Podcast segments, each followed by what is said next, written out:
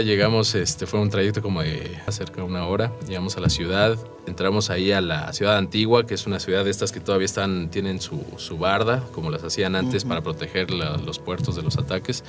Así, muy histórico, totalmente de noche, vacío. Entra el taxi y me dice, ¿sabes qué? Hasta aquí llego porque pues, ya ya no hay acceso para carros, pues aquí te quedas, ¿no? Estamos hablando de que, no sé, 3 de la mañana ahí en la noche y digo, ok, gracias. Y ya con, mi, con lo que guardé del mapa que llevaba, pues tratando de llegar ahí a encontrar al hostal. Jóvenes y no tan jóvenes. Yo creo que hoy en día, en nuestros tiempos, viajar es más fácil que nunca. Existe, Tenemos todas las herramientas eh, disponibles en cuestión de aplicaciones que te ayudan a moverte en ciudades que, que, desconoces, para conocer gente a lo largo del camino. Que si realmente quieren hacerlo, que se lo propongan, ¿no? Tomen la decisión, porque una vez que tomen la decisión y sea en serio, las probabilidades de que realmente lo hagan van a ser mucho mayores.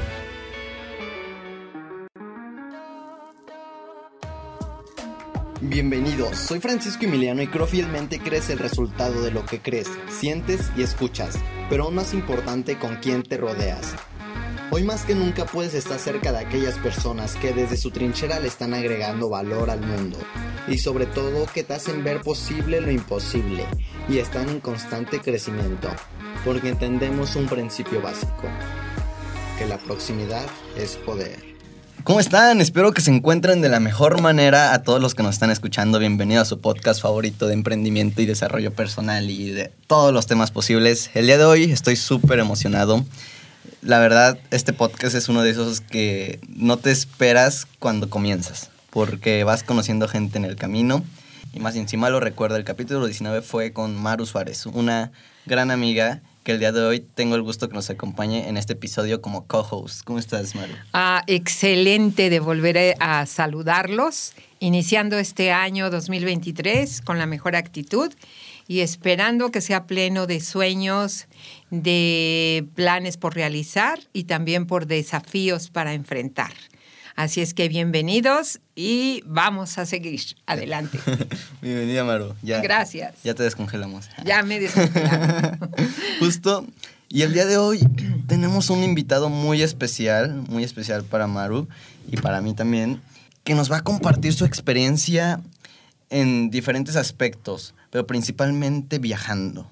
Esta parte creo que es algo que todos quieren vivir, todos los jóvenes, que por supuesto yo quiero vivir y seguramente nos va a compartir mucho. Y está con nosotros Daniel. ¿Cómo estás? Muy bien, muchas gracias. Eh, es un gusto estar aquí. Gracias por invitarme eh, a este espacio.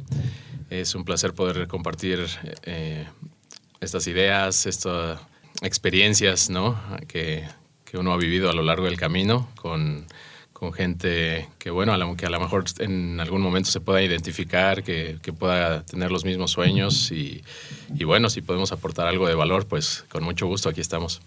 Súper bien, Dani. Dani, cuéntanos más sobre ti, o sea, cuéntanos esa introducción que ahorita me estás platicando de, tu experiencia viajando. Pues mira, eh, me, me, considero un viajero semi-experto, he viajado a 25 países eh, y contando. Todavía no, son tantos, pero, pero ahí va, ¿no? La, cuenta. Y bueno, además de, viajar por, por, diversión y por placer, también he tenido la oportunidad de vivir en, diferentes países. He vivido en Estados Unidos, Canadá, y en, total en siete ciudades entre México y Norteamérica. Y bueno, pues este, han sido experiencias muy llenadoras, eh, muy variadas, y definitivamente enriquecedoras. Muy bien, Dani. ¿Nos puedes contar cómo inicia este sueño de salir de tu ciudad natal e irte a viajar a otro lugar? Claro que sí. Em, bueno, mi primer viaje realmente se puede decir que fue cuando estaba estudiando en la universidad. Em, yo estaba estudiando la carrera de Administración Turística y bueno, como parte de mi programa de estudios se dio la oportunidad de ir a hacer prácticas profesionales a Disney World en Florida.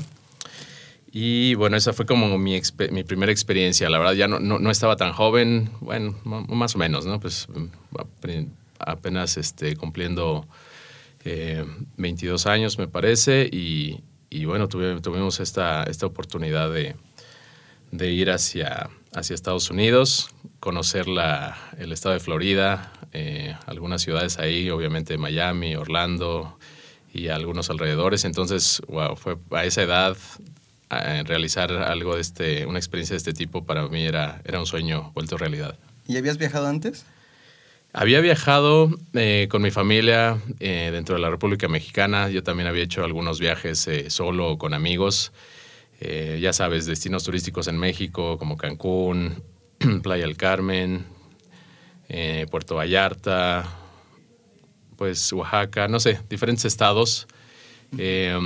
sí conozco buena parte de México, no conozco toda la República, está en mi lista y todavía estoy planeando visitar, este, por ejemplo, el norte me falta mucho. Chiapas es uno de los estados que, aún no he ido. Entonces mucha gente me dice, oye, pues, pero ¿cómo puedes conocer tanto afuera y todavía no conoces este, el todo México? ¿no? Pero está en mi lista, claro que eh, lo quiero hacer y lo voy a hacer, primero Dios. Súper bien. Ok, Daniel. Em, estoy enterada de que estudiaste un tiempo en la ciudad de Cancún. ¿Nos puedes hablar de, de tu experiencia ahí? Claro que sí. Eh, cuando terminé la preparatoria, bueno, a mí me gustaba ya desde entonces, yo ya sabía que me gustaba mucho el tema de, viajar y del turismo y de las aventuras, todo esto. Entonces yo decidí estudiar esa carrera, ¿no? Eh, turismo y tomé la decisión de irme a vivir a Cancún porque ahí una de las universidades eh, que me ofrecían un buen porcentaje de beca ofrecía la carrera de hotelería y administración turística y pues con esa beca y con esa oportunidad pues decidí lanzarme. Además yo había tenido un viaje de graduación en la preparatoria que precisamente había sido a Cancún. Había sido mi, mi primer acercamiento a, esa, a, ese destino ya como adulto porque pues había ido con mis padres de, muy niño. Y bueno, ya yendo solo y ya sabes, con amigos, echando relajo, pues me gustó, me gustó mucho el, el lugar, pero también dije Cancún, o sea, el, obviamente es el Caribe y, unos paisajes preciosos y padrísimo. Dije, wow, es, mi sueño, quiero vivir aquí. Y efectivamente, en menos de dos años lo materialicé y tuve la oportunidad de, irme a estudiar la, la universidad a, Cancún. Ahí estudié parte de mi carrera, no la terminé porque después abrieron un campus eh, aquí en Querétaro, donde vivía mi familia, y bueno, pues ya decidí este, continuarlo por acá, pero sí tuve la, experiencia de, estar allá en Cancún. ¿Qué hay en la mente de un joven de 17 años eh, para concretar ese sueño? Pues mira, en ese momento yo pues todavía no pensaba en muchas cosas. Yo solamente tenía en mi mente, ok, ¿qué, ¿qué, voy a estudiar? ¿no? ¿Cuál es el siguiente paso en mi, en mi vida, en mi desarrollo?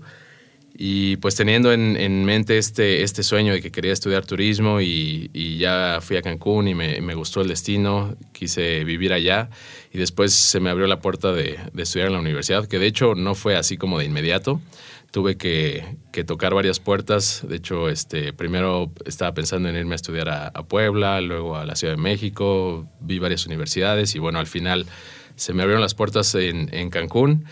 Y bueno, como yo ya había ido ahí y era, y era mi sueño, como que se alinearon las cosas. Entonces aquí lo que, lo que siento es que cuando uno eh, tiene un sueño y realmente se enfoca y trabaja lo suficiente y es resiliente, eh, lo puede materializar en, en, mayor o menor tiempo, pero pues en este caso un joven de, de 17 años pues lo, lo, pudo hacer, entonces yo creo que mucha gente puede hacer muchas cosas, ¿no? Exacto. Excelente. Bueno, esto parece mucho, eh, que parece como si fuéramos el FBI. Ahora es el policía malo y yo soy el policía bueno. Entonces, ahora sí, vamos a pasar a lo, a la carnita de este podcast. Vamos a pasar a, a, la aventura. Vamos a pasar a eso que me emociona. Preguntarte. Ya nos platicaste sobre ti, cómo fue el comienzo, el, yo le llamaría como el, justo creo que antes de, un resultado siempre hay un proceso, ¿no? Siempre hay un efecto mariposa que ya nos contaste cómo fue todo este proceso. Y ahora vamos a pasar, ya cuando terminas, digamos, de estudiar eh, y saber que vas a viajar, ¿cómo decides? Y, más bien, ¿qué te, ¿qué te picó? O sea, porque siempre te dicen, ¿no? Como, ¿qué te picó para poder viajar a otro mundo? ¿Cómo te atreviste? ¿Cómo fue ese proceso de empezar ya a viajar tú solo? Pues mira, eh, Ya cuando me fui a estudiar a Cancún, tuve la experiencia de vivir solo por primera vez. Eh, al principio, pues me acompañaron mis padres para ubicarme, buscar un, departamento, una casa donde vivir, asentarme un poquito y ya. Pero bueno, al cabo de unos meses, pues ya este, yo, yo seguí, tomé mi camino y, pues como joven estudiante, pues ya este, me tocó vivir solo, me tocó aprender a, cocinarme, me tocó aprender a administrar mi, mi dinero, a lavar la ropa, todas esas cosas que, uno pues da por hecho cuando vive en casa de, papás, pues ya sabes, ¿no? Uno sale y, ya tiene que enfrentar la vida y crecer, madurar en ese aspecto y, pues echarle ganas. Entonces, ese fue como que la primera experiencia que, que puedo decir, wow, me sirvió para crecer, el vivir solo. Y obviamente esto fue una, algo que me dio mucha seguridad después, más adelante, cuando decidí irme a otros países. Eh, yo ya tenía esa confianza en mí mismo de decir, pues ya, ya viví solo, ya me supe mover en una ciudad que no conocía, este, empecé de cero, con amigos. Bueno, gracias a Dios tuvimos la, la oportunidad de que nos recibió ahí en Cancún eh, parte de, familiares para cuando recién llegamos, en lo que buscábamos dónde rentar y así. Entonces siempre tuve esa bendición de, de tener algún contacto, alguien que nos apoyara en un momento, pero bueno, llega un punto en el que ya eres tú solo y pues tú estás a cargo de ti mismo y tienes que tomar la rienda, ¿no? ¿Y qué es lo más difícil de eso? Lo más difícil de eso, mira, yo he platicado con, mucha gente y, me dicen, oye, pero es que, no se avienta, ¿no? O sea, se ve que, tiene mucha inseguridad o les da miedo el, aventarse y lo entiendo porque, pues sí, siempre, da miedo. Eso, eso no se va a quitar. El miedo es una es un, un instinto natural que tenemos todos los seres humanos. Pero bueno, hay, hay, hay este, personas que se les facilita más aventarse y otras que no tanto. Eh, a mí, por ejemplo, en este aspecto se me facilitaba. Hay otras cosas que sí me, me cierro o me, me, cuestan más, ¿no? Pero bueno, por el hecho de decir, ¿sabes qué? Este, me voy a aventar, me voy a lanzar y a ver qué, qué pasa o sea, no sé, como que me daba mucha emoción tener esa incertidumbre de no sé qué va a pasar, vamos a descubrirlo, vamos a ver qué personas conocemos, qué se da. Eso me daba muchísima emoción. Y hasta, la, hasta el día de hoy, o sea, pienso en viajar, en conocer nuevos destinos y, esa es la motivación que, siento y que me mueve.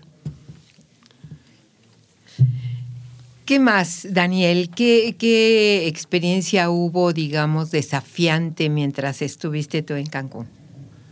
Bueno, eh, como lo platicamos alguna vez, eh, cuando yo estaba allá, el primer año que, que viví allá, después de unos tres meses de haberme instalado, eh, sucede el huracán Vilma, no sé si algunos este, recuerden, pero el huracán con más fuerza registrado en la historia reciente de Cancún y la Riviera Maya.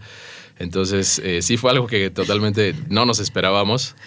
Eh, um, afortunadamente, pues yo eh, en ese momento todavía estaba este, mi mamá conmigo acompañándome y bueno, fue un proceso pues un poco... Eh, Traumante, yo.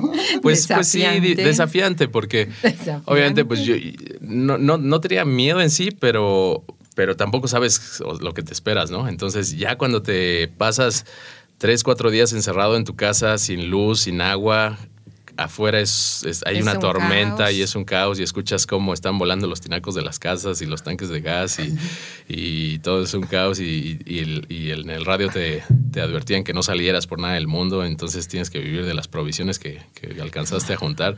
Pues sí, sí, fue una experiencia bastante interesante. Eh, um, al final de todo, pues gracias a Dios no, no nos pasó nada, salimos bien, obviamente pues en cuestión de infraestructura hubo muchos, muchos daños. La ciudad de Cancún quedó destruida. Salías a la calle y parecía como si hubiera habido una guerra, un bombardeo. Esta. O sea, fue, algo impactante, ¿no? Entonces, bueno, pues son partes de las experiencias que uno nunca se espera. Y aquí yo creo que también entra la, la adaptabilidad, ¿no? O sea, obviamente uno va con, con ciertas expectativas, lo cual Después aprendí que no es bueno eh, fiarse de sus expectativas, es, mejor no tener expectativas. Es, bueno esperar lo mejor, pero hay que ir preparado para lo que sea, ¿no? Y, disfrutar lo que se da. Entonces, pues obviamente yo no tenía contemplado que iba a, venir un huracán de categoría 5 a los tres meses de, mudarme a Cancún, pero bueno, este sucedió y pues ni modo, tocó echarle ganas, tocó hacer eh, em, ayuda social, eh, trabajar para ayudar a que se recuperara la ciudad, a las personas afectadas, hubo demasiados damnificados, demasiados daños materiales, pero bueno, pues con trabajo duro, pues se salió adelante, pero pues sí fue una experiencia y esto te aportó, obviamente, crecimiento. Sí, pues obviamente todo este tipo de, situaciones que le hacen a uno esforzarse y tener que salir adelante, pues te hacen crecer y te abren el panorama, ¿no? Entonces ya este, mi, idea de, un chavo que iba a estudiar hotelería y, a disfrutar de la playa y, la fiesta y así, pues bueno, se, se vio un poquito cambiada, pero me ayudó mucho a, a ver las cosas de otra manera. Justo, ¿no? Definitivamente. porque no te esperas lo que puede pasar y esas son las cosas que, que al final de cuentas, eh, como lo decimos, ¿no? Te llevan un aprendizaje y te, como dijiste, no hay que ir con expectativas porque cualquier cosa te puede sorprender. ¿Cuál fue el primer país que viajaste y cómo fue eso? Porque yo me imagino cuando viaje, porque todavía no, no he salido del país, pero a mí siempre me ha dado esa curiosidad, ese, ese piquito, no sé, como de hablar con la gente, otro idioma. Eh, siento que ahí, eh, obviamente no es como que sean alienígenas, pero ¿cómo, ¿cómo, para ti cómo fue eso? O sea, ¿cómo fue ya irte a vivir también? Sí, fíjate que la primera vez siempre es así como, wow, todo es incertidumbre, ¿no? Este, la primera vez es como le, te comentaba que me fui a hacer prácticas a Estados Unidos pero bueno, hay mucha gente a la que le toca, tiene la fortuna de, viajar y, salir a otros países desde muy joven, desde niños incluso. Eh, en mi caso fue hasta un poco más, este, más adelante, a los veintitantos años de edad, que me fui a hacer mis prácticas a, Disney y es, esa emoción que sientes la primera vez que sales de tu país y aterrizas en un país extranjero es no lo puede describir, o sea, la emoción que te da el decir, wow, o sea, lo que estoy viendo. Y yo sé que no para todos es, es igual, habrá, depende de las circunstancias, obviamente, en las que, en las que vas. Hay gente que desafortunadamente le, le toca salir de su país por, por necesidad o por urgencia, ¿sabes? Por muchas otras razones. Y bueno, en esos casos obviamente es, es muy diferente, ¿no? Pero cuando, bueno, cumples un sueño de, de hacer un viaje y, y, es algo que quieres y estás muy emocionado, la, la, la emoción es indescriptible. O sea, yo veía, sí, me acuerdo que el avión aterrizó en el aeropuerto, eh, nos recogía una, una, van que nos iba a llevar a, instalarnos a nuestro destino. Y yo iba en la ventana así viendo cada detalle de, oye, órale, ¿cómo es Estados Unidos? O sea, porque pues obviamente eh, ves las películas y todo, pero bueno, ya estás ahí, quieres darte cuenta de todo, de cada detallito y, y está súper padre. O sea, esa emoción se la recomiendo a todas las personas. O sea, ese sentimiento, esa, esa experiencia, yo siento que todos deberían vivirla. Si deberían, si tienen la oportunidad, realizarla porque es, es, es, es inexplicable, es incomparable. ¿Tú crees que estas oportunidades estén asequibles para la mayoría o para todos los jóvenes que tengan este sueño?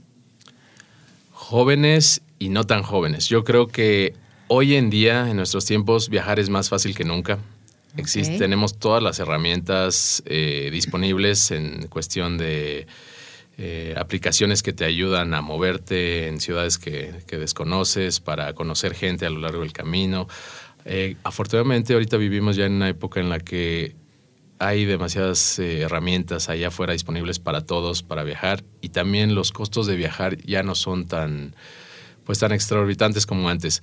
Además, pues hay muchas maneras de viajar, ¿no? Yo, yo he viajado de mochilazo y me he aventado así con un presupuesto pues no tan grande y me la he pasado increíble. O sea, siento que si te lo propones, lo vas a lograr. Entonces, algo que sí te puedo decir es, muchos tenemos, porque yo, yo, yo era una persona de, de, estas que tenemos ciertos paradigmas que a lo mejor nos dicen, no, el viajar no es, no es para mí, es algo demasiado difícil o es inalcanzable, yo no tengo dinero. Eh, yo, por ejemplo, mi sueño siempre fue viajar a Europa y gracias a Dios lo, lo realicé hace ya algunos años.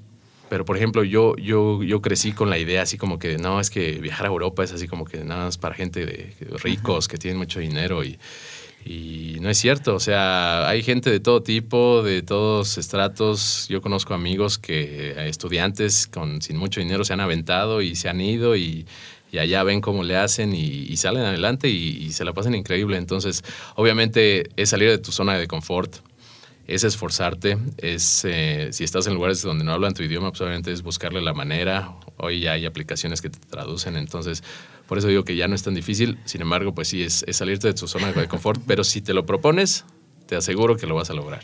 ¿Y cuáles son los primeros retos y primeras dificultades que presentaste y que identificas cuando empiezas a viajar por primera vez? Pues mira, cuando viajé a hacer mis prácticas eh, fue una situación como fuera de lo común, porque pues obviamente vas a, a, un programa que ya está todo planeado. Disney es una empresa excelente que se preocupa muchísimo por su personal.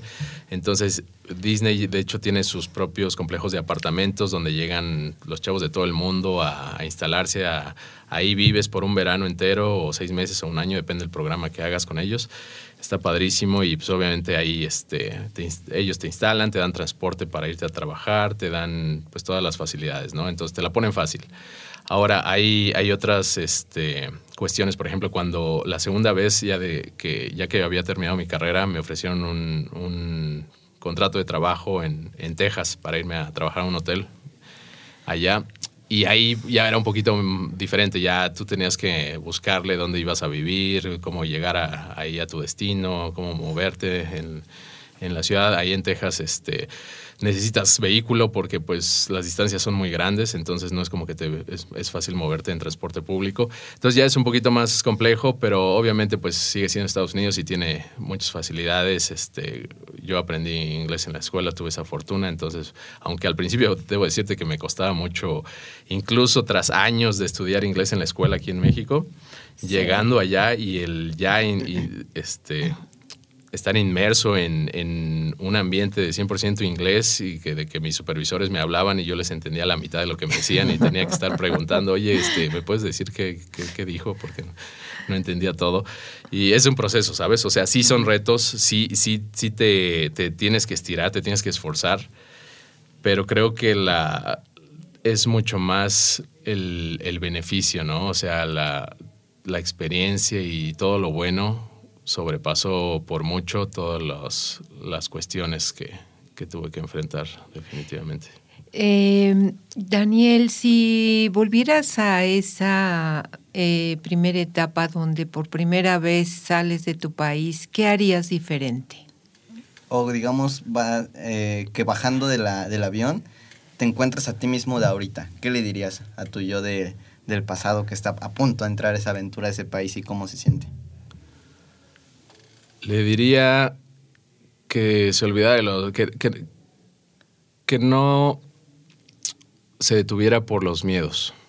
Que aprovechara cada instante, que, que aprovechara cada oportunidad que se presentara y que lo viviera al máximo, cada experiencia al máximo. Muchas veces eh, nos la vivimos un poco angustiados porque no sabemos qué va a pasar, que si vamos a encontrar este transporte para llegar o si vamos a, encontrar una habitación donde, donde llegar a, rentar o lo que sea, o, si vamos a estar solos porque no conocemos a nadie. Todos esos miedos y esas limitantes que a veces nos detienen, le diría, ¿sabes qué? No tengas miedo. Y esto aplica para, para todos los aspectos de la vida. ¿Cuántas veces no nos detenemos en lograr algo que queremos por miedo? Por miedos. Entonces, eh, yo he aprendido, y, no es fácil, ¿eh? O sea, yo sigo luchando con mis miedos todos los días, pero ahora me doy cuenta que el miedo es, es una... Es un instinto que, que, que, nos ayuda, ¿no? O sea, tiene un propósito, nos, nos sirve para cuidarnos. Tú caminas al lado de un precipicio y sientes miedo porque pues tu vida está en peligro, entonces tienes que tener cuidado. o tienes miedo de, de, no sé, caminar al lado de la jaula de los leones, ¿no? Pues obviamente hay, cuestiones de peligro que, que, detonan ese, sentimiento de miedo. Sin embargo, el miedo no está hecho para hacernos exitosos o para, para ayudarnos a, prosperar. Esto lo, leí en un libro hace, hace tiempo y, me hizo clic así durísimo. O sea, el, miedo es una parte de nosotros que tiene un propósito y tenemos que, que saber cuál es el, eh, su propósito, ¿no? Entonces, cuando sabemos que, el miedo sirve para ciertas cosas y no para otras, entonces ya sabemos que en ciertas ocasiones sí tenemos que tener precaución, tenemos que obviamente que tomar nuestras medidas, pero tenemos que ir, dar el, paso, ¿no? O sea, mucha, hay, hay un, autor que, me gusta que, le llama la barrera del miedo. ¿Cuántas veces estamos a punto de, queremos iniciar un negocio, o queremos, okay. no sé, comprar una, una, inversión, o queremos eh, aventarnos a un viaje, o decirle a, a, alguien que nos gusta, pero, híjole, nos detiene, la, nos quedamos en esa barrera del miedo y, y no damos el, el, siguiente paso. Entonces, esto es algo bien, bien importante. Si, si estás seguro de lo que quieres, y aunque no estés completamente seguro, pero si tu corazón te dice que va por ahí y lo quieres, vence esa barrera, vence ese miedo. Sí, escucha aviéntate. tu intuición y aviéntate siempre. Acuérdate que el miedo no nos debe paralizar. Hay que lanzarnos con todo y miedo. Vámonos, sí, hacerlo nuestro amigo. Literal, no, o sea, disfruta ese miedo, siéntelo, porque justo creo que no, no, eh, no vas a tener esa oportunidad de, de, de, Creo que también hay que disfrutarlo, ¿no? También es parte de y es parte de la experiencia. ¿Cuál es el país que más te gusta? ¿O el que más te haya llenado? Híjole, es una pregunta bien difícil que, que, que, me han hecho. Yo creo que cada país tiene su encanto. Um, obviamente, pues depende qué, qué, te, qué valoras más, ¿no? Si la comida, el clima, la cultura, la gente, son muchos factores. Pero la arquitectura. La arquitectura, claro. Um, todo lo que ofrece un país son, son muchas cosas. Entonces, hay, hay muchos que, que me gustan. Um, si no pudieras sé. darnos cinco, por ejemplo, de los que más te gustaron. Fíjate que, bueno, aquí como mexicano, pues me, me identifiqué mucho con, con España por, por, la cultura, por el clima, pero la comida, la comida es, es, es extraordinaria. Espectacular. Eh, um, la, lo, las ciudades son hermosas. Eh, tuve la oportunidad de estar en, en, Sevilla, en Granada, en Madrid, en Barcelona, otras cuantas. Y, y sí, definitivamente es un país que, que me gusta mucho. ¿Y cómo mucho. te tratan como mexicano? Bien, por lo general bien. Tengo amigos españoles, les mando un saludo eh, y por lo general son muy amables. Eh, obviamente, pues nunca se puede generalizar, pero, pero en mi experiencia todo fue todo muy bien, ¿eh? la verdad. ¿Y cómo este... te trataron las españolas? Ah. Ay, Maru. Como turista, ¿no? O sea, no, bien, bien. Dicen que los, eh, que los en otros países, ah. los extranjeros mexicanos siempre los atraen más que... Son muy atractivos, sí, claro. Sí, en, al, en algunos países es, es, el caso. Fíjate que, que una de mis metas cuando viaje, yo quiero, creo que hasta el primer país que va a viajar va a ser España. Y, y a mí lo que me entrega mucho, no sé, como que me pica, es el ir a hablar y que te hablen así, hostia, tío, y empezar, eso, eso para mí va a ser lo mejor cuando vaya. Pues pronto, pronto va a ¿Y ser cuál eso, es el siguiente? Híjole, hay, hay, hay varios, ¿eh? eh déjame pensar. De los que causaron así como un impacto que no me esperaba, por ejemplo, uh, Hungría es, tiene su capital, Budapest es, es, preciosa, es uno de los spots que no te mencionan tanto cuando vas a Europa, no es así como el top of mind, pero yo lo recomiendo muchísimo. Eh, también Eslovenia tiene paisajes preciosos. Hay, un, hay una, un pueblito que se llama Bled, que tiene una isla en, en medio de un lago y un castillo. Es, es, precioso. Y su capital, Ljubljana, también es, es hermosa. Este, tiene, cuando yo fui, en, que fue en otoño, hacía buen clima, sol, era barato, no sé, todo muy padre. Pero pues obviamente, ¿no? París, su arquitectura, o sea, en Francia, pues la, el sur de Francia también es padrísimo. Italia, la comida, eh, la gente amigable, este, el clima también buen clima. Grecia con sus, sus ah, playas, sus islas, es precioso. Como que cada país tiene, tiene sus, sus cosas. Turquía. Sí, Tur ¿Qué te gustó de Turquía? Fíjate que en Turquía me llamó la atención lo amigable que son las personas. Yo creo que de, to eh, de todo ese viaje que hice en, en Europa y, y, algunos países extra como Turquía y, y, Marruecos que tuve oportunidad de visitar, eh, la gente en Turquía creo que fue de la más amigable. Obviamente, pues, este, eh, sí, la barrera del idioma y todo, pero, pero sí son, son personas de, de muy buen inglés, corazón. ¿no? Hablan eh, turco, su, Turco. su propio idioma. ¿Alguna sí. anécdota chistosa Ajá. que tengas? Sí. Ah, pues algunos me hablaban en turco, pensaban, digo, yo tengo el cabello oscuro y, y la barba oscura, entonces como que algunos sí creían que yo era local. Y Eso estuvo- eso chistoso, pero, pero sí es, es este, experiencias muy padres. Y cu- en cuanto a Marruecos, ¿cuál fue tu experiencia? Mira, Marruecos es un país que me, me gustó también, es una cultura muy folclórica, eh, obviamente muy diferente, siendo un país eh, musulmán, igual que. Turquía. Ahí eh, tengo una anécdota del- de cómo llegué a, a Marruecos, fue un poco este, interesante, ya que yo tenía planeado mi- viajar, creo que llegué a... Fue un puerto en España, al sur, no recuerdo ahorita bien el, el nombre, pero bueno, reservé en línea un, un ferry que, te, que cruza el, el océano, ¿no? Y, y te, te baja de Europa a, a África, al- al- a Marruecos, a Tánger, que es la ciudad que Ajá. es, es puerto. Entonces yo lo reservé, eh, iba ya tarde, iba- me acuerdo que iba viajando en el tren eh, de una de las ciudades de España hacia, hacia el sur, me parece que fue ahí de, de Sevilla, viajé hacia el sur al, al puerto y me parece que es Tarifa el, el puerto en España. Eh, cuando llego ahí, bueno, ya te digo, ya iba tarde, entonces reservé el último ferry de la noche. Ya era, eh, era tarde, creo que eran las 11, 12 de la noche se partía. Y bueno, llego al puerto y pues eh, para mi sorpresa yo, yo me esperaba un puerto ocupado, ¿no? O sea, mucha, mucha actividad, mucha gente. Y para mi sorpresa pues está como que ya un poquito solo, ya era un poco tarde y ya estaban cerradas las, las mayoría, la mayoría de, las, de los mostradores donde te venden los boletos de, de los ferries y eso.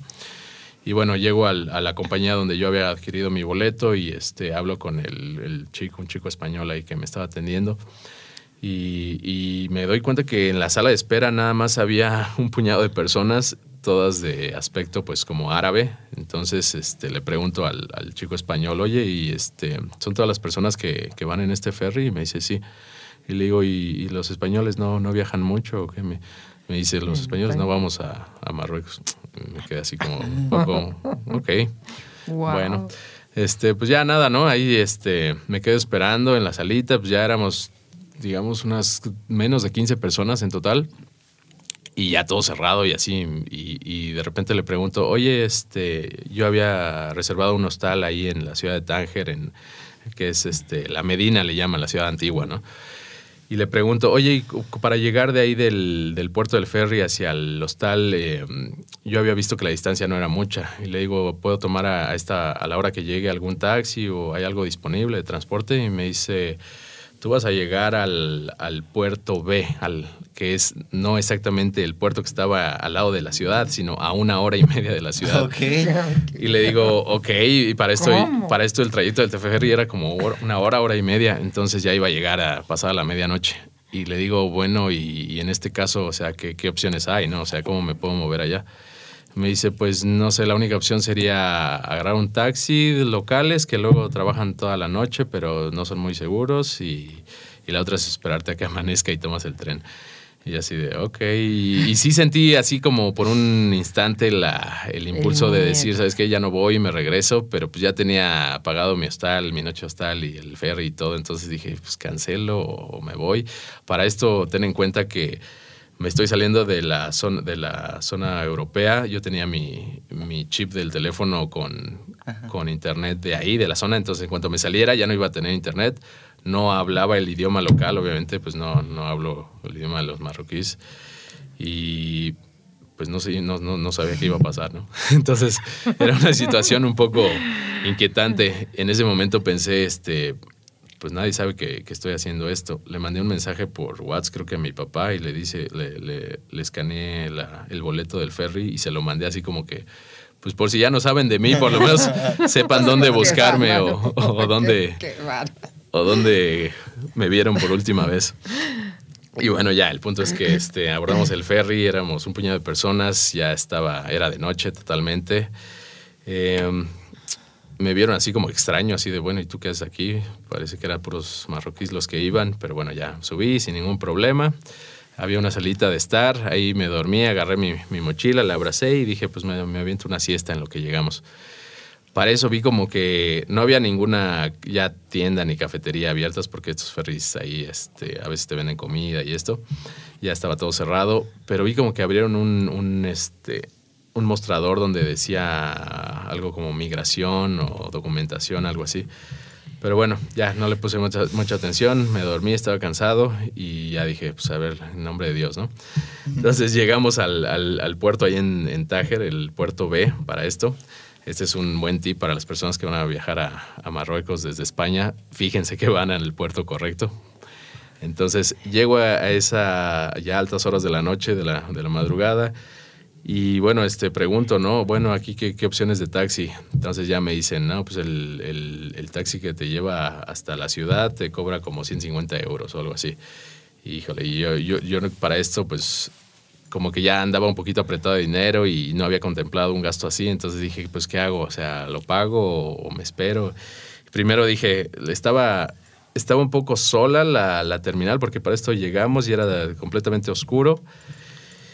Y me dice el, el, el, único oficial del barco, este, no, pues necesitas irte hasta la entrada del puerto para que allá pasan los taxis, ¿no? Y estaba así como, no sé, eran dos kilómetros, algo así. Le digo, ¿y, ¿y cómo llego hasta allá? Y vi que la, las, las, personas que iban eh, se salieron del barco, entonces yo iba tras ellos y me dicen, ¿sabes qué? Nos, pues, enséñame tu, tu sello, ¿no? De, de, de migración.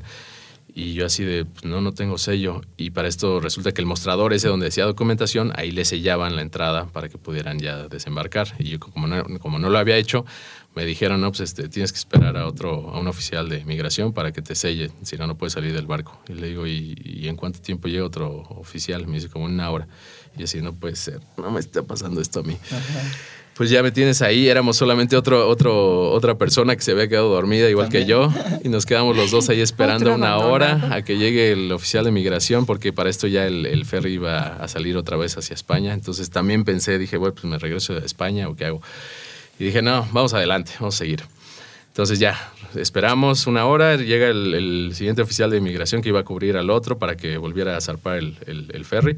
Ya me sella mi, mi, pasaporte, salgo y para esto pues ya era, ya se habían ido todos los que obviamente habían salido antes que nosotros y, todo ya cerrado, oscuro, no había nadie y desierto ahí el, puerto, ¿no? Entonces este, me acerco a un oficial que estaba ahí cuidando, como un, no sé, un vigilante, y así con señas, así de, oye, ¿cómo llego a Tánger, no? Así, Tánger, Tánger.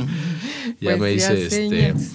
Y me dice así como, espérate tantito, espérate tantito. Y yo así de, pues, ¿a qué me espero? No hay nada aquí que hacer, todo está apagado, todo está cerrado.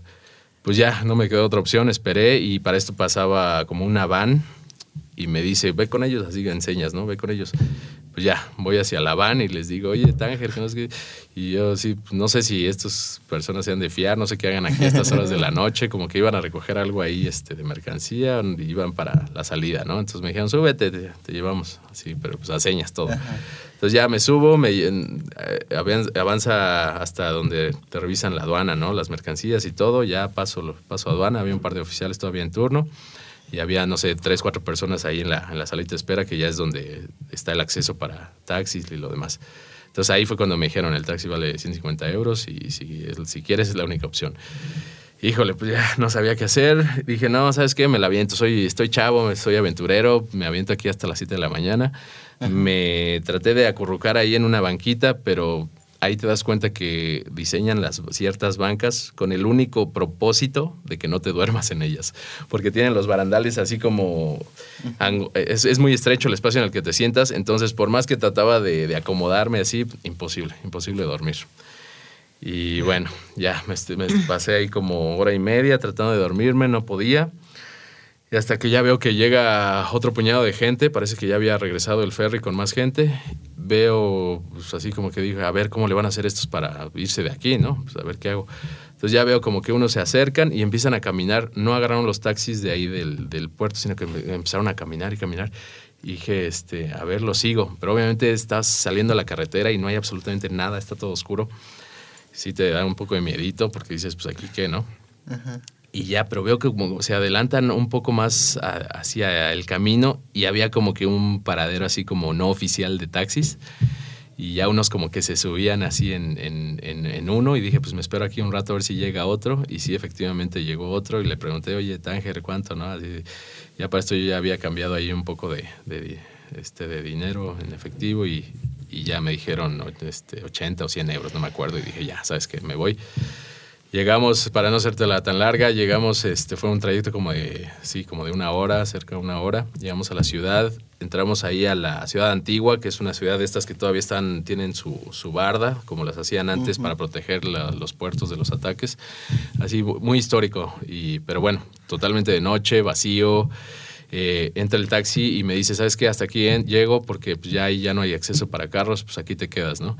Y pues, estamos hablando de que, no sé, 3 de la mañana ahí en la noche y digo, ok, gracias. Y ya con mi, con lo que guardé del mapa que llevaba, pues tratando de llegar ahí a encontrar al hostal.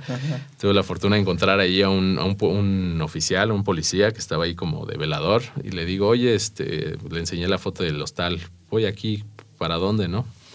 Y ya como que me dice, y en esto van pasando uno, dos chavos, no sé, no sé, ahí venían como que muy contentos, no sé si de fiesta o qué, allá no, no venden alcohol, pero bueno, iban pasando y les dice el oficial, oye, ¿le puedes enseñar cómo llegar acá? Entonces ya entramos a la Medina, que es la ciudad este, antigua, y te lo juro que son así como pasadizos y calles, pues no de lo más bonitas y cuidadas, gente durmiendo en la calle y algunas un poco sucias. Entonces, pues son estas, estos momentos en los que sí sientes así como el miedito de, híjole, ¿qué estoy haciendo aquí? ¿no? O sea, me voy a regresar a España.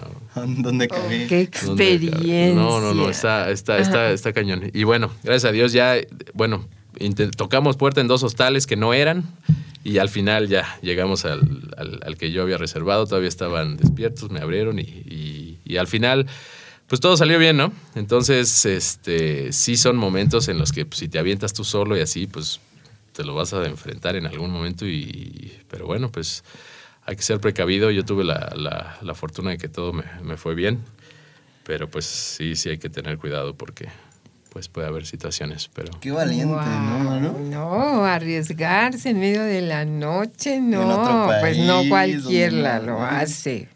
Wow, Daniel. Pero sí hay que tener muchas precauciones eh, y sobre todo viajando a eso, a ese tipo de países. Sí, sí, así es. ¿Cuáles son los consejos que le darías a alguien que quiere que, que va a viajar por primera vez? Mira, número uno, que si realmente quieren hacerlo, que se lo propongan, ¿no? Tomen la decisión, porque una vez que tomen la decisión y sea en serio, las probabilidades de que realmente lo hagan van a ser mucho mayores.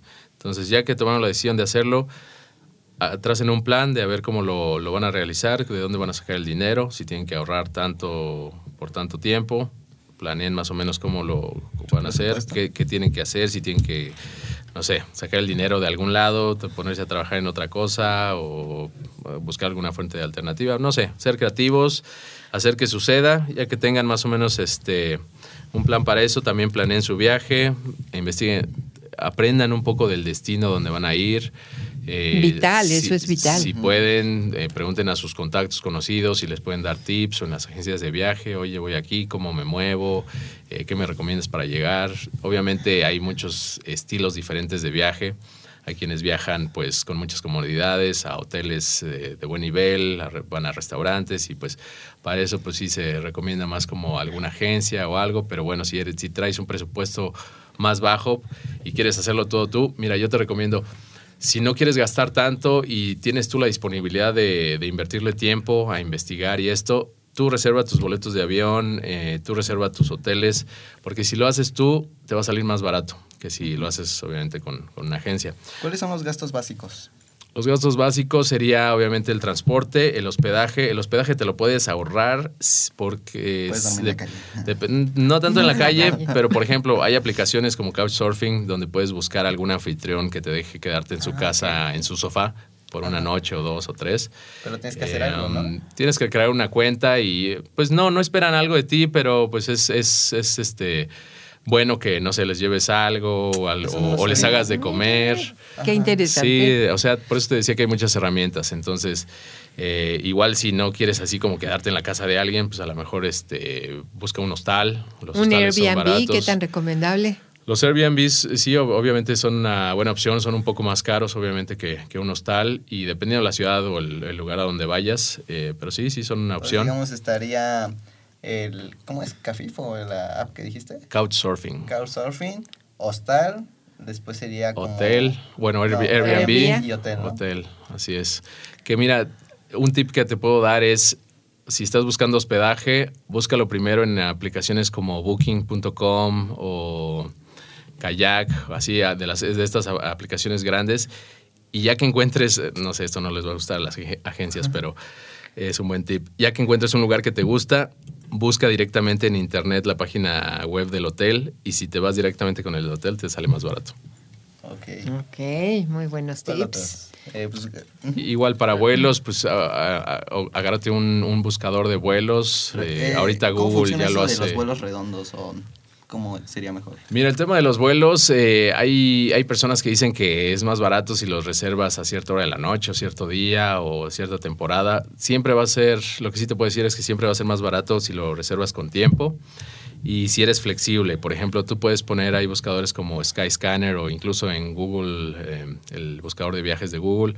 Si tú le pones, voy, salgo de esta ciudad, de Ciudad de México, y soy flexible, ahí te dice, ok, puedes ir a volar a estas ciudades y le pones por del menor al mayor precio, entonces ahí te va diciendo, ¿no? Y luego te, te das unas sorpresas, porque luego, si eres flexible en tus tiempos, pues puedes encontrar boletos a Europa súper baratos, no sé, la ida en, en menos de 10 mil, entonces pues hay, hay oportunidades ahí que, que hay que buscarle, ¿no? Entonces sí, sí, hay, sí te aconsejo que le busques un poquito en internet cuáles son las mejores apps para, para volar, para quedarte en hospedaje y, y agarre, busques también tips de, de viaje en YouTube. Hay, hay muchas maneras de, de ahorrar. Eh, por ejemplo, también es diferente si sales de la Ciudad de México o si sales, por ejemplo, de Cancún o si sales de otras ciudades. Sí, así es. Eh, por eso digo que lo mejor es ser un poquito flexible y, por ejemplo, buscar, ok, si tienes la, la opción de que, por ejemplo, estás en el centro del país y puedes buscar el vuelo, cuánto cuesta desde Ciudad de México. Y ya que tienes una idea, busca también cuánto cuesta desde otros aeropuertos alternos. Por ejemplo, en México, como bien dices, Cancún es uno de los aeropuertos más transitados. Entonces, tiene vuelos a muchos destinos y algunos son baratos. Entonces, ese es un buen punto para, para salir. Yo creo que el vuelo de aquí a Cancún te sale más caro que el propio... Fíjate que No, no, no. hay aerolíneas de bajo costo que te puede salir muy económico, depende cuándo lo compres. Entonces, Requisitos Un para tip es, por ejemplo, si buscas, como decía Daniel, perdón, martes, jueves en la noche, después de las 11, 12 de la noche, llegas a encontrar este, muy buenas ofertas, porque, por ejemplo, en los aviones a lo mejor ya hay un par de asientos solos ya, y esos ya los dan a excelente precio. Sí. Entonces, ese es un buen tip. si lo buscas con tiempo, sí, sí te puede salir bien. Y obviamente, ¿cuáles son los requisitos para poder viajar a otro país? Pues mira, cada país tiene sus propios requisitos. Eh, obviamente lo, lo esencial es tu pasaporte y ya de ahí checar en cada país si te piden visa, si necesitas solamente un permiso de viaje. Eh, por ejemplo, Canadá ahorita que no, no está solicitando visa para mexicanos, te solicita una visa electrónica que te metes a, a internet y en, te cuesta creo que 40 o 50 dólares y en el mismo día te la, te la prueba, ¿no? Dependiendo tu, tu perfil, pero por lo general es, es muy fácil y rápido. Justamente. Y, y ya cuando tienes todas estas herramientas, ya, ya lo juntaste, ¿qué, qué es más preferi- preferible? O sea, por, por ejemplo, a mí me, ca- me ca- tengo la duda de si existe esto de los vuelos redondos, ¿no? Pero digamos, si alguien quiere hacer lo que tú hiciste de ir por Europa, llegar a un destino, irse a, no sé, a Marruecos, a... ¿Te fuiste? Sí, se lo voy a pensar. Eh, ¿cómo, ¿Cómo se hace eso? Mira, ahí por ejemplo, yo ya sabía que iba a ir tres meses de viaje de mochilazo a Europa, ¿no? Y que en esos tres meses yo me iba a mover por todos lados y iba a conocer tanto como pudiera. Entonces lo que hice fue, encontré un vuelo desde Cancún a Londres y ese sí lo compré redondo. Y te voy a decir por qué. Es, es importante, sobre todo cuando viajas hacia países de, de primer mundo, que demuestres que vas a regresar a tu país de origen. Entonces, para ellos es importante que vean que tú, si vas de viaje eh, como turista, que te- traes un itinerario, que traes más o menos idea de dónde te vas a quedar, de cuánto vas a gastar, que demuestres que traes eh, dinero para gastar y que traes un vuelo de regreso. Eso es bien importante para muchos países, te lo van a pedir. Si tú llegas nada más con un vuelo de ida y les dices, me voy a quedar dos meses, dos semanas o tal vez un mes, a los oficiales de migración no les gusta que traigas planes ambiguos.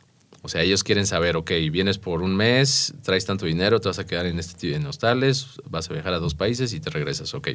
Pero si les dices, pues no sé, voy a improvisar y así, aunque yo, por ejemplo, improvisé, sí, sí traía mi vuelo redondo y, y sobre todo en, en Londres, en Inglaterra, sí se ponen un poco estrictos, entonces te van a decir, a ver, este, enséñame tu- tus reservaciones y tu, cuánto traes de dinero y así. Entonces, sí es importante que traigas bien O definido. sea, literal, ¿te enseñas la cuenta? Eh, Oh. ¿Llevas estados de cuenta? No me lo llegaron a pedir, me preguntaron cuánto dinero llevaba. Este, yo, pero sí ve preparado con tus estados de cuenta, este, reservaciones que hayas hecho, si llevas con número de, de conocidos que vivan allá, que te vayan a dar hospedaje, todo eso llévalo impreso para que lo enseñes. En migración sí es bien importante que demuestres este, que, cuál es tu plan y cuándo te vas a regresar. Que no tienes la intención de quedarte en el país. Así es. Así es. No oficialmente. ¿Verdad? Eso les da seguridad a ellos porque ya tienen muchos migrantes de otros países, de África, ¿no?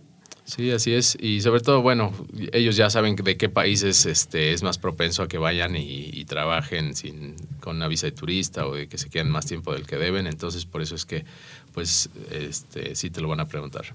Súper bien, Dani. Ahora sí vamos a pasar a la última sección, a la sección de preguntas con mi buen host, eh, Maru Suárez. ¿Estás listo, Dani? Sí, adelante. ¿Cuál crees que ha sido el mayor reto que has encontrado al viajar a otros países? Pues mira, al principio yo creo que te pondría dos. El principio es el idioma y esto fue como te comentaba hace rato, al irme a Estados Unidos di- dices inglés, ¿no? Pues ya estudiaste inglés, ya, ya, ya lo hablas y así. Pero ya cuando empiezas a hablar por primera vez con los, con los, nat- Los los- nativos. los que hablan este, de nacimiento, pues ya es otro acento, hablan rápido y entonces ese sí fue como un, un reto al principio.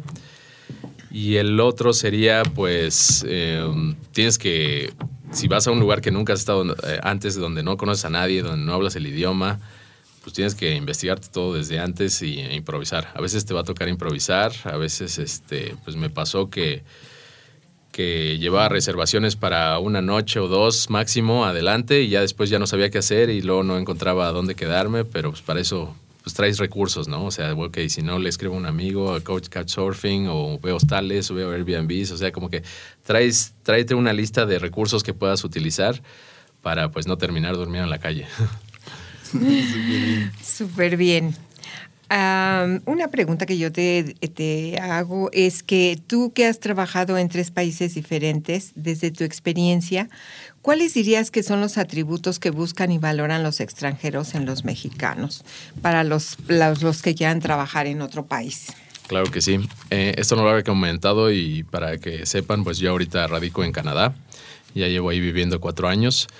Y bueno, he tenido la experiencia de, de vivir y trabajar ahí y en Estados Unidos. Eh, puedo decir que algo que ellos saben y, y reconocen de los mexicanos es que somos traba- buenos trabajadores. O sea, somos dedicados, trabajan fuerte y no se quejan tanto como los mismos locales, ¿no? Eh, esto por lo general es en, en trabajos así, este pues de, le llaman entry level, que cuando vas y trabajas en un restaurante o, o no sé, en, un, en, en la construcción o cosas así donde por lo general ves este, inmigrantes trabajando, pues sí, reconocen a los mexicanos de entre muchos otros de que son buenos trabajadores. Y además tienen ciertos dones y talentos. Somos, sí, reconocen que el mexicano es creativo, que es este, que le echa ganas, que trabaja duro y, que va a salir adelante. O sea, no quiero decir este manchar a ninguna otra cultura ni raza, pero o nacionalidad, pero sí saben que, los mexicanos pues van a echarle ganas. Por lo general, ¿eh? Siempre hay excepciones, pero bueno, algo que, que sí se sabe de, la, de los mexicanos es que son chambeadores y, y van a echarle ganas y a salir adelante. Súper bien. Vamos a la siguiente. ¿Cuál es la lección más grande que has aprendido en tu vida en viajar?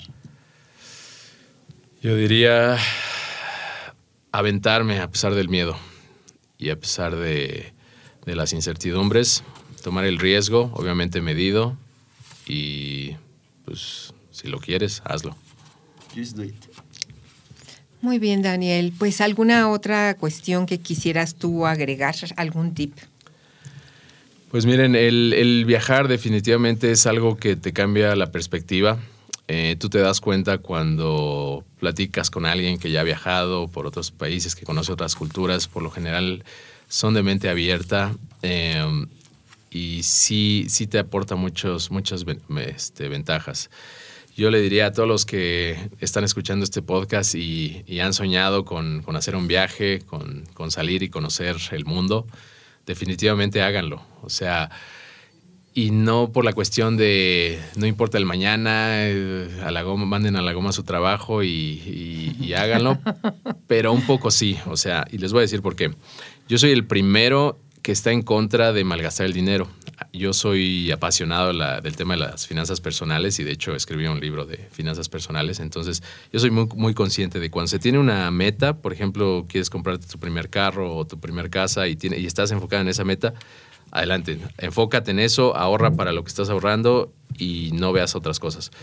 Pero si ahorita, por ejemplo, traes la inquietud, como dices tú, el bichito de viajar, eh, es un sueño que traes, quieres ir a un país que, que te, que te llama la atención así durísimo, una, una ciudad que te encanta, que, que siempre has querido ir, pues decir, como te te decía antes, toma la decisión de hacerlo, ponte una fecha límite y planéalo. Y ahora sí, haz de esta tu meta. Enfócate en ella, haz lo que tengas que hacer para cumplirla y hazla. Porque sí, el, el ahorrar está bien, el crear un patrimonio, pero también hay que vivir la vida. O sea, si uno se la pasa ahorrando y, y posponiendo, ¿sabes? Muchos, muchas veces posponemos. No, es que sí voy a hacer ese viaje algún día. No, es que el próximo año es el bueno. No, es que elimina el mañana. Elimina el mañana y si es algo que quieres hacerlo, propóntelo, ponle fecha y enfócate en eso. Y sí, viajar te lo recomiendo muchísimo, es de las mejores inversiones como experiencias de vida. Hazlo, por lo menos una vez en la vida, hazlo. Si tienes oportunidad de hacerlo más, de ir a más lugares, hazlo. Ese sería mi consejo. ¿Bendecirías tú las experiencias tanto positivas como las que pudiéramos decir en un momento que fueron negativas? Definitivamente, toda experiencia pues trae, trae la semilla del, del aprendizaje, ¿no? La, la semilla del, del, del- de la ¿cómo decirlo? Pues sí, cada experiencia trae un aprendizaje en sí misma. Entonces, sean buenas o malas, sobre todo las malas, va a haber algo definitivamente que aprender. A lo mejor no ser tan confiado, a lo mejor poner más atención, ¿sabes? O sea, siempre va a haber algo que vas a decir, ok, esto me pasó, pero no lo maldigas, como que trata de ver lo positivo, Positivo, aunque ¿qué te duela. Sí, aunque duela, siempre va a haber algún aprendizaje que, que llevarse. Definitivamente, siempre va a haber de las experiencias que no nos gustan un crecimiento y un aprendizaje. Pues por mi parte serían todas las, las preguntas y agradezco tu presencia, Daniel. Fue, ha sido un placer platicar contigo y a ver si aquí nuestro amigo Femiliano tiene algo más por su parte. Muchísimas gracias, Maru. ¿Dónde te podemos encontrar próximamente? ¿Dónde vas a estar para todas esas personas que quieran viajar y se quieran contactar contigo para que les des tips, para que te vean? ¿Dónde? Claro que sí, miren, te puedo, les puedo dejar mi Instagram. Me pueden seguir como Daniel-TravelMX. Ahí este, pues pueden contactarme, pueden pedirme algún consejo y con mucho gusto eh, se los Súper puedo bien, Dani. Te agradezco eh, el espacio, el tiempo que nos diste, muchísimas cosas, muchísimas herramientas para las personas que van a viajar. Estoy seguro que alguien le va a ayudar, empezando por mí, porque ya mañana me voy. ¿no? Sí, va- nos ¿Ya nos vamos, vamos? este año de, de Pero- viaje. pero ya lo decides. Seguramente. No, ya Vas, lo vas a tomar la decisión pronto. voy a tomar la decisión de viajar y obviamente aprovechar todo. Entonces, de verdad te agradezco que estés aquí. eh, también a Ha ti, sido Maru. un placer, ha sido, un placer. tenerte y todo lo que nos has compartido. Seguramente va a haber una semilla en alguien que va a quedar y que va a explotar el día de mañana y va a andar viajando por ahí. Así que todos recordemos que proximidad es poder. Así es, proximidad es poder. Y recuerden, siempre que su vida fluya hacia la luz. Así es. Yo les agradezco muchísimo por este espacio. Me despido. Gracias. Nos vemos. Hasta la Nos próxima. vemos. Chao.